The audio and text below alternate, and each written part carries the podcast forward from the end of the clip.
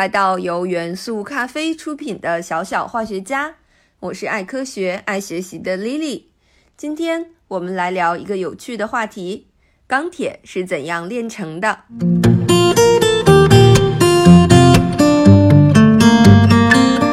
人们是什么时候开始使用铁的？比铁还要厉害的钢是怎么发明的？钢铁冶炼的背后有着怎样的科学原理呢？大家好。我是 Lily，欢迎来到小小化学家，让我们一起探索未知，拥抱科学吧。钢铁的故事起源于星星，没错，就是夜空中璀璨闪烁的星星。人类最早认识和使用的铁是来自星星的陨石中的陨铁，因为地球上天然的铁单质非常的少见。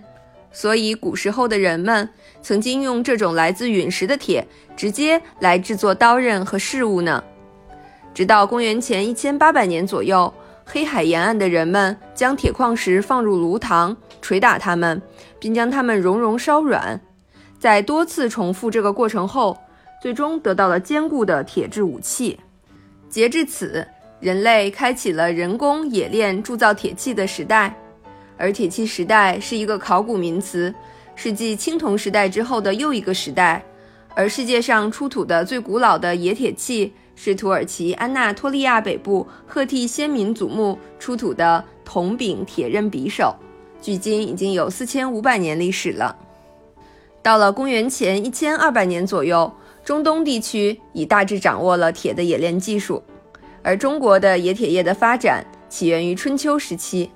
到了战国中期，铁在农具、手工工具、兵器上已经开始了大规模的应用，冶铁业的中心也逐渐形成。到了秦汉时期，冶铁业成为了最重要的手工业呢。公元前四百年左右，印度金属工人发明了一种冶炼方法，通过铁与碳的结合，得到了乌兹钢，而乌兹钢是世界上最早的钢。曾被用来铸造罗马军队使用的刀剑。中国是世界上最早生产钢的国家之一。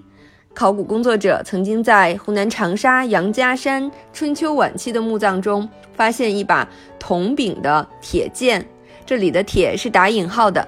实际上啊，它是迄今为止中国最早的钢制实物，它是一把钢剑，说明从春秋晚期起，中国的炼钢已经开始大规模生产了。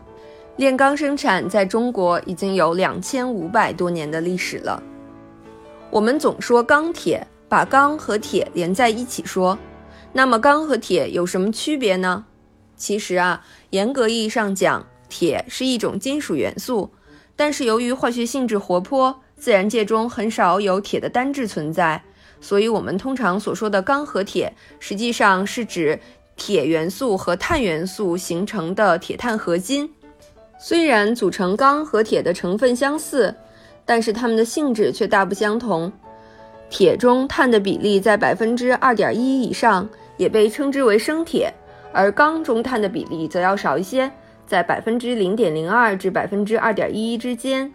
由于含碳量高，生铁通常硬而脆，塑性较差；而钢不仅具有良好的塑性，而且具有强度高、韧性好、耐腐蚀等等优点。此外，炼铁和炼钢的过程也不尽相同。炼铁是以铁矿石作为原料，铁矿石的主要成分是铁的氧化物，在高炉中加入焦炭和铁矿石，焦炭在高温空气中会产生还原剂一氧化碳，在一氧化碳的作用下，铁的氧化物被还原成铁，生铁就制成了。而炼钢则是以生铁为原料进行再一次的冶炼。以去除生铁中过量的碳、硫、磷等杂质，并加入硅、锰等有益元素。我们生活中常用的不锈钢是指添加了铬、镍等元素，且含碳量不超过百分之一点二的铁碳合金。由于钢具有各种优异的性能，它已经成为建筑业、工业和我们生活中最最重要的一种材料了。好了。今天的小小化学家就到这里。我是对世界充满好奇的 Lily，让我们一起探索未知，拥抱科学吧。小小化学家由元素咖啡出品，期待你的喜欢。喜欢请点击关注哦，我们下期见。